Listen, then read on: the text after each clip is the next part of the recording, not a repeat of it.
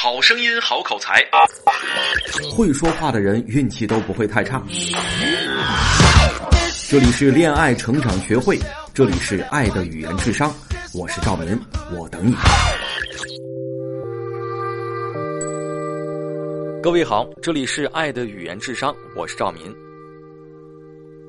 在生活当中，有的时候啊，沟通情景会变得特别复杂，利益的博弈、情感的交织，让我们失去了理性面对沟通的能力。比如说啊，丈夫认为呢，必须迅速办理假离婚，才能够在更严厉的限购政策出台之前买到房，而妻子却担心自己人财两空。比如说，患者家属在治疗方案上态度坚决，不愿意签字，而医生却认为器官移植是唯一可行的方法。我们在突如其来的变化发生的时候，都会不由自主的先将自己保护起来，衡量利弊，权衡得失。不论是做决定要改变的，还是维持现状的，都忘记了要和对面的人做一次更好的沟通。这个时候，沟通的三项原则就该发挥作用了。只是我们要清楚这三项原则之间的优先次序。我们在上一期当中讲到了这个性别原则啊，性别原则、场景原则和利益原则。那这三者之间的优先次序是：性别原则它是第一位的啊，排在最前面，我们也叫它人格原则；其次是场景原则，最后才是利益原则。啊，有人恐怕会质疑说，沟通都是为了解决问题啊，利益才是我们最重要的沟通目标啊，为什么要把利益原则放在最后呢？这种说法没错，利益所指向的沟通目标当然是最重要的，否则我们的沟通就毫无意义了。但正因为重要，才需要我们的性别原则和场景原则来为它保驾护航。那如果忽略了性别和场景对沟通的前置影响的话，那么任何利益目标都无法达成。比如说哈，我们都很讨厌这样一种人，就是这个人从来平时都不跟你联系，也不走动。有一天忽然冒出来了啊，求你办事儿，他也不考虑我们当时是不是有空，也不考虑你愿不愿意接受啊，说话直奔主题，还向我们施压，甚至给我们一种好像是我们欠他的感觉。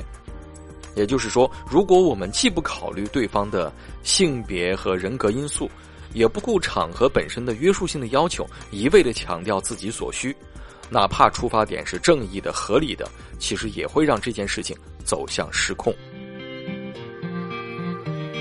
大家还记得陈凯歌导演的那部电影《搜索》吗？啊，其中有这样一场戏，在公交车上，叶兰秋啊，也就是高圆圆扮演的这个女士啊，她拒绝给一位老人让座，最后还做出了一个挑衅的动作，让老人坐在她的腿上，这激起了老人的愤怒和围观群众的声讨。这种事儿啊，在现实生活当中也挺常见的。呃，为什么这样一件其实挺简单的让座的事情，发酵成了一场网络人肉事件？为什么会失控？那我们今天就用沟通的三项原则来分析一下，就知道原因了。我们首先呢，还是来重放一下这段电影情节。车上年轻同志，您给老人孩子让开座好吗？说你呢，我的姐姐，让你给老人让个座呢，你别装着听不见呐。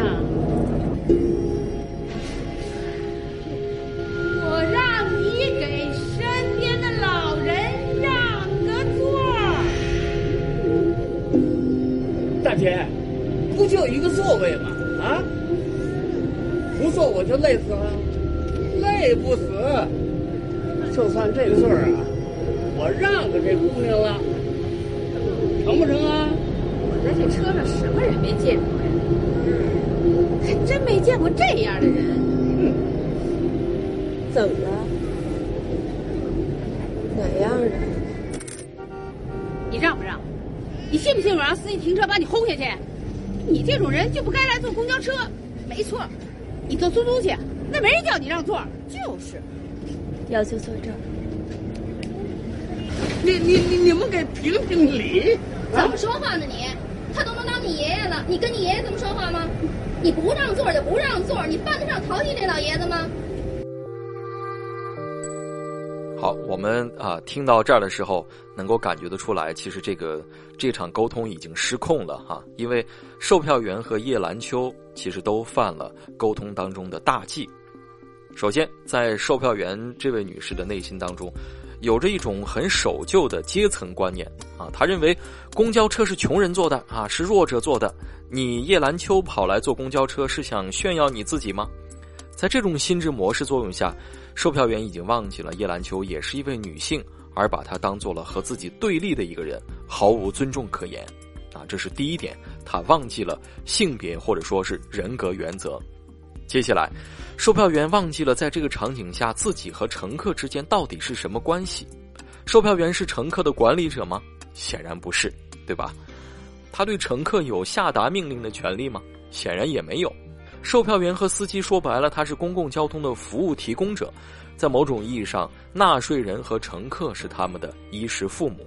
那对于让座这种事儿，售票员只能是提议，而绝对不拥有强制力。显然，在电影的这个场景当中，售票员认为他拥有这种权利，是他授予了乘客坐或者是不坐的资格。他跳脱出了场景身份的要求。变为了一个披着道德外衣的独裁者，不顾公共空间里其他乘客是否愿意，大肆指责、公然批评，让这场本来不应该存在的对话变成了一场不可思议的声讨。而在另外一段，在面对压力的情况下，叶兰秋也做出了对峙和反击的行为啊，他让这个老人坐在自己的腿上，可以说让自己陷入了更加孤立无援的一个境地。那我们今天聊的这是一个电影情节哈，虽然说是为了剧情的需要，一般都会渲染和夸张，但是我们仔细想一想，身边这样的事情还少吗？在复杂的沟通情景下，人们总是习惯性的把利益摆在首位，认为只要不断的强调我要什么，并且施以足够的压力，对方就会乖乖的给我什么。只要对方给了我想要的，那么这场沟通我就胜利了。啊，这种想法不但过于幼稚，还暗藏着巨大的风险。最近呢，有一部特别火的纪录片叫《人间世》啊，我推荐大家都去看一看啊，记录了这个真实的医患关系啊，非常震撼。在有一集当中呢，他讲到有三位患者都必须要做器官移植，那么这也就意味着要有别人愿意捐献器官才能实现。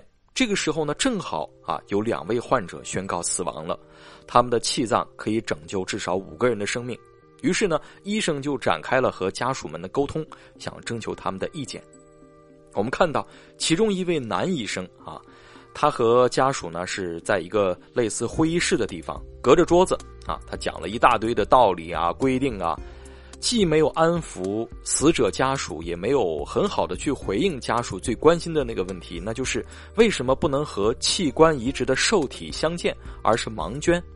这位医生也没有很好的去解释，导致不欢而散，甚至让这个死者家属怀疑起这位医生的真实动机。那你是不是要搞什么地下的器官买卖呢？与此同时呢，我们看到另外一位女医生充满同情的坐在了死者家属的身旁，握住一位母亲的手，倾听她刚刚失去儿子的悲伤，并且说出了一句足以令人安慰和感动的话。她说：“其实这个器官就是一个种子。”现在只是让他在另外一个人身上生根发芽，也就是你儿子生命的延续。听到这番话之后，这位母亲不再纠结于器官受体到底是谁，顺利的签了字。我们不得不说，这位女医生的沟通太棒了。在这个场景下，这位女医生不再急着去达成所谓的利益目标，也没有去把自己当做对患者下达命令的人，或者是一个说服者。他在这个场景当中赋予了医患关系更深的内涵，他变成了一位亲密的朋友，一个能够指引方向、值得信赖的伙伴。我们反观上一位沟通失败的医生，好像也没犯什么错，该说的他都很坦白的说了，可是为什么不起作用呢？这其实就说到了场景原则当中最本质的问题：我们是否真的认为这就是我们的身份和角色？这不由得让我想起了美国医生特鲁多那句流传甚广的名言，他讲述了医生的三种境界，叫做“有时去治愈，常常去帮助，总是去安慰”。事实上，这不仅是医生的座右铭，也是医生反思自我身份的一个最佳注解。医生在面对束手无策的患者的时候，究竟是谁，以及究竟该说什么？我们把利益原则前置，会给人留下一个急功近利的印象，会妨碍信任感的建立。如果这种印象种下了，你回过头再去释放对对方的尊重和理解，就会让人觉得虚情假意，甚至是反感。正像《关键对话》这本书当中提到的，只有在对话当中营造出足够安全的气氛，你才可以随心所欲的讨论任何问题。人们不会因为你表达的内容感到气愤，他们表现出抵触情绪，是因为在对话当中失去了安全感。那我们今天讲到的性别原则和场景原则，就是建立沟通安全感的先行步骤。我们再来打一个不太恰当的比方吧。啊，沟通三原则就好比是马斯洛的需求层次理论，性别原则呢就好比是需求层次理论当中最底层的温饱阶段，它包含了生理需求和安全需求，而场景原则呢相当于马斯洛的需求理论当中的小康阶段啊，包括了社交的需求和尊重的需求，那利益原则就相当于需求层次理论当中的自我实现、自我超越需求。我们都知道，当人从生理需求的控制下解放出来的时候，才可能出现更高级、社会化程度更高的需求。同理，只有在先满足了沟通双方在性别场景当中的需求的时候，才有可能进一步探寻获取利益的方式。就好像一个吃不饱穿不暖的人大谈梦想，让人觉得可笑一样，在没有完全获得对方信任和接纳的情况下，直奔利益目标。目标只会离我们越来越远。好了，我是赵民，咱们今天先聊到这儿。如果您想了解更多往期的内容，也可以关注我们的微信公众账号“恋爱成长学会”，或者也可以通过微信添加我的助理“恋爱成长”的全拼，后面是三个数字零零八。下期再见。